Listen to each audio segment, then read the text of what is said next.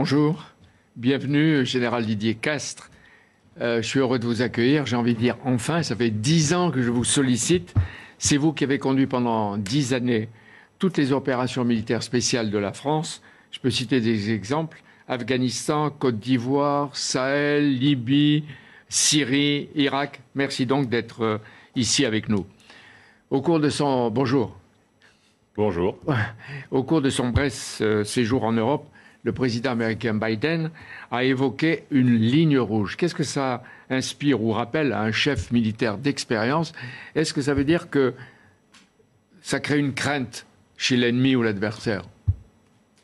La dernière, le dernier exemple qu'on a d'une ligne rouge, c'est ce qui avait été évoqué par le président Obama vis-à-vis euh, du président syrien lorsqu'il utilisait des gaz chimiques contre sa population. Et, cette ligne rouge qui avait été annoncée, elle a été franchie une nouvelle fois et il s'est rien passé. Donc moi, je ne sais pas ce que M. Biden a derrière la tête quand il parle de ligne rouge. En tout cas, quand on affiche une ligne rouge, il faut être persuadé qu'on a la volonté de faire quelque chose derrière. C'est-à-dire la franchir c'est-à-dire que si elle est franchie, qu'on a des, euh, des, actions de rétorsion qui sont suffisamment puissantes pour que ça représente quelque chose. C'est tout. Donc la... Euh, la volonté et quelque chose de puissant derrière. Plus que ça, sur les questions euh, de ligne rouge, je pense que c'est une arme importante de la diplomatie et que la diplomatie a toujours intérêt à rester discrète. Et Emmanuel Macron a défini autrement la ligne rouge du côté français, pas être co-belligérant. euh, et puis il dit arrêter la guerre sans faire la guerre. Arrêter la guerre sans faire la guerre. Bien sûr qu'il faut arrêter cette guerre. On voit les destructions en infrastructure, en, en, civil, en militaire, en matériel. Il faut arrêter la guerre. Et quand il dit sans faire la guerre, c'est-à-dire qu'on conserve cette position qui est de ne pas être un belligérant ou un co-belligérant dans, dans, ce conflit. Oui. Bien sûr qu'il faut arrêter la guerre. Et... Le général, le général Burkhardt a une phrase qui est un peu, qui s'apparente un peu à ça. Il dit il faut gagner la guerre avant la guerre. C'est-à-dire qu'il ne faut pas mettre, créer les conditions qui est cette guerre. Et je Alors, pense que euh, cette étape a été ratée. Maintenant, il faut arrêter la guerre. Euh, Vladimir Poutine avait prévu une guerre éclair. Et on voit que la résistance des Ukrainiens l'a transformée en une guerre de position qui est en train de tuer, d'affaiblir et euh, d'affamer même les soldats russes. Est-ce que ça veut dire que l'armée russe est moins forte que ce que Poutine disait, ce que nous croyions? D'abord, d'abord, quand on dit que hum, ça se passe pas comme prévu, je ne sais pas qui savait ce qui était prévu. En tout cas, personne n'était dans le Conseil de défense de Poutine quand il a donné ses objectifs, euh, à la fois physiques et à la fois calendaires. Donc, euh, ça se passe pas comme prévu. Moi, je suis pas capable de le dire. En tout cas, ce qui est sûr, c'est qu'il y a des pertes qui sont extrêmement importantes, extrêmement importantes. Quand on, quand on, regarde ce que disent euh, les Américains, il y aurait entre 7 000 et 15 000 soldats russes qui sont morts pendant ce conflit. Ouais. Les Russes en déclarent 1500, mais les Américains en donnent quasiment entre 7 000 et 15 000. C'est un peu comme pour les manifestations, entre ce que disent les syndicats et, euh, et ce que dit euh, la préfecture de police. Euh, Est-ce que cette armée nous surprend par ce qui se passe? Oui. Je pense qu'on a été surpris par l'armée qui s'est engagée en Crimée et dans le Donbass et en Syrie. C'est une armée qu'on n'avait pas vue évoluer dans cette dimension-là. Et là, au contraire, on est un peu surpris dans l'autre sens, de voir l'échec, ou en tout cas ce qu'on considère comme un échec de l'armée russe. Dans ces conditions, est-ce que vous croyez que les villes Odessa et Kiev peuvent être prises par l'armée russe? Écoutez, moi, l'exemple que j'ai en tête, c'est le temps pendant lequel les gens se sont battus à Beyrouth. Personne n'a été capable de prendre Beyrouth. Le temps qu'il a fallu pour reprendre Mossoul euh, en Irak, c'est une ville qui est grande comme euh, Bourges, je crois, donc c'est pas une grande ville. Il a fallu quasiment un an et demi, il a fallu euh, à peu près 150 000 hommes pour la reprendre, et euh, ça a coûté 27 ou 30 000 morts aux donc, forces armées donc, irakiennes. Kiev et Odessa, qu'est-ce que vous dites Donc je pense qu'elles ne sont pas prenables. Elles peuvent être rasables, mais elles ne sont pas prenables. Et il faut beaucoup de soldats pour y arriver? Et il faut beaucoup de soldats. Le, le rapport qu'on a dans nos manuels quand j'étais jeune lieutenant, c'est qu'il fallait de l'ordre de six combattants pour en combattre un quand il était euh, enfermé dans une ville. Six pour un. Et ce rapport de force n'est pas réalisé par, euh, par les Russes actuellement. Euh, J'ai dit tout à l'heure que pendant dix ans, vous avez commandé le centre de planification et de conduite des opérations spéciales de commando. Ça s'appelle le CPCO, sous l'autorité du chef d'état-major général des armées, en l'occurrence aujourd'hui Burkhardt, mais avant il y en avait Georgelin, etc. Et le CPCO, c'est des opérations que nous, le public, nous ignorons. Est-ce que vous pouvez donner quelques exemples sans trahir des secrets? Par exemple, le Mali, qu'est-ce que vous avez décidé à l'époque? Le Mali, c'est. Euh, le Mali, il y avait une très forte pression politique pour qu'on atteigne un objectif extrêmement visible euh, en termes militaires. Et c'était prendre la ville de Tombouctou et pour des raisons, euh, pour des raisons de logistique, pour des raisons de connaissance du territoire, on n'arrivait pas à progresser euh, à la vitesse qu'on espérait. Et donc évidemment, tout le monde était énervé, tout le monde était nerveux, y compris moi. Et, et un de mes subordonnés me dit "Écoute, mon général, si tu veux être à Tombouctou dans deux jours, voilà ce qu'il faut faire. Il faut faire une opération aéroportée, lancer des parachutistes." Ce qu'on n'avait plus jamais fait depuis 1975 et depuis l'opération à Colvézi. J'ai eu la mâchoire décrochée et on a fait ça. Et on a largué sur Tombouctou 450 ou 550 euh, soldats. Ils sont tombés comme ça du ciel. Et quand je suis, quand je suis allé voir dans la cellule de crise euh, cette opération, on était tous bouche bée et silencieux de voir les corolles des parachutes qui, qui s'ouvraient.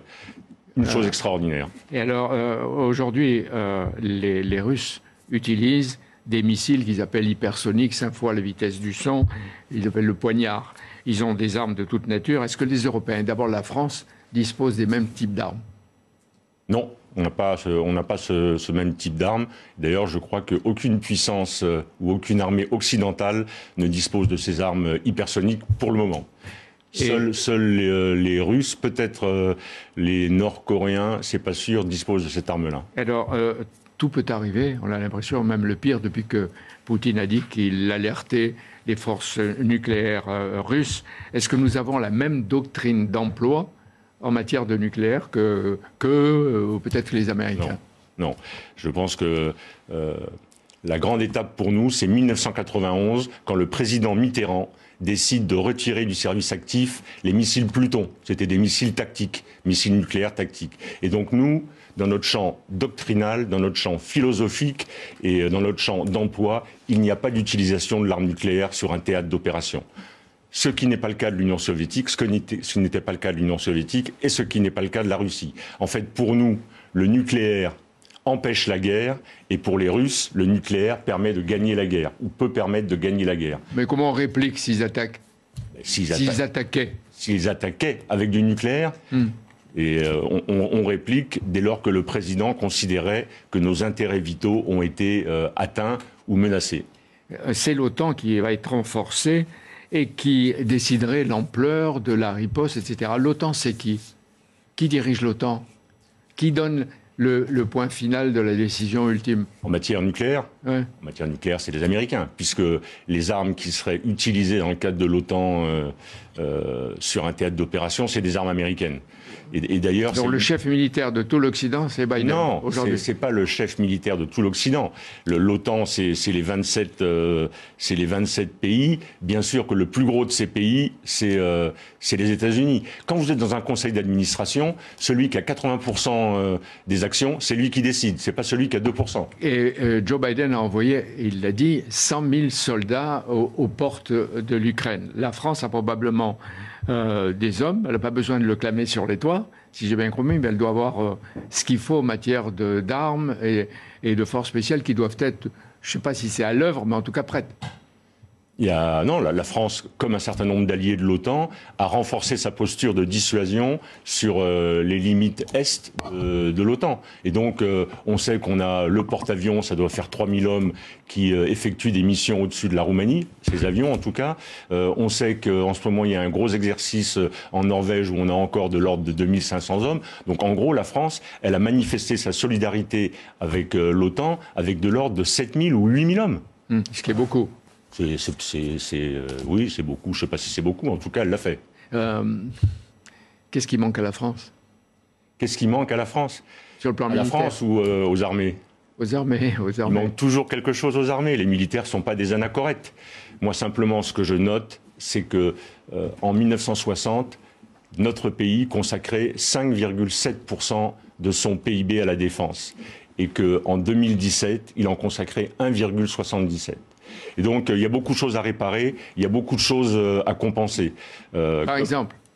Par exemple, il faut des avions de transport, euh, il faut des avions de transport, il faut plus de munitions, il faut euh, plus de chars. Est-ce que vous savez que hum, on dit que les Russes ont perdu autant de chars lourds dans les 15 premiers jours de combat que la France en dispose, 200 chars. Mmh, mmh. Donc tous ces moyens-là, il faut, il faut les remonter, euh, il faut les remonter en, gamme et en puissance. Aujourd'hui, ça fait à peu près 33 jours que Poutine a déclenché son opération. Euh, est-ce que euh, là, euh, on est en train d'arriver vers un point où il recule? Par exemple, il vient de, demander à ses troupes de ne s'occuper que de l'Est. Qu'est-ce que ça veut dire? Est-ce que c'est un recul ou un premier signe de la défaite éventuelle des armées russes? Moi, je crois qu'on n'a jamais intérêt, face à une puissance nucléaire, à l'humilier et donc à, la menacer d'opprobre en disant que c'est une défaite. Si jamais euh, l'armée russe commence à se retirer du centre de l'Ukraine, c'est une bonne chose. Si jamais c'est une voie de sortie pour trouver une solution diplomatique, c'est une bonne chose. La guerre n'a d'intérêt que si elle permet d'atterrir sur un processus politique. C'est Clausewitz qui dit ça.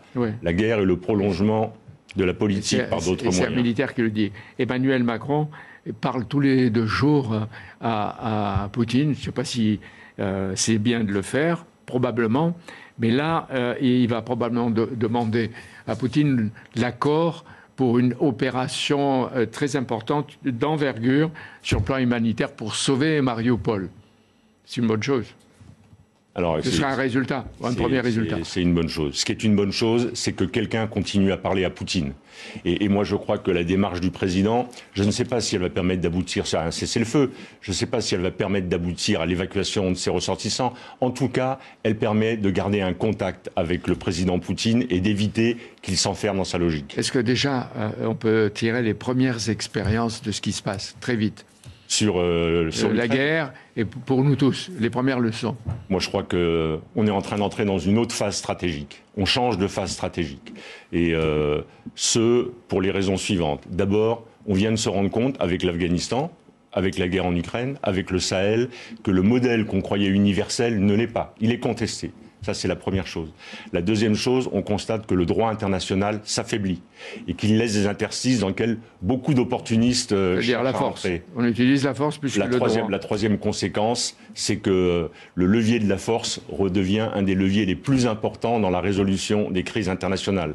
Et donc, ce n'est pas les voies du dialogue et de la diplomatie qui résolvent les crises, c'est la force. C'est la force utilisée par Erdogan, c'est la force utilisée par euh, Poutine, etc., etc. Et on nous a toujours dit que la mondialisation sur le plan économique, commercial et culturel peut être utile en matière militaire en matière militaire, euh, elle, crée, euh, elle crée ce que j'appelle des zones grises, des zones qui sont mal régulées et dans lesquelles beaucoup d'opportunistes vont essayer de défendre leurs intérêts. Moi, je crois qu'on doit se préparer à vivre, à penser avec une, épée de Damoclès d'incertitude stratégique au-dessus de la tête. C'est-à-dire que tout peut arriver à tout moment et venant de partout.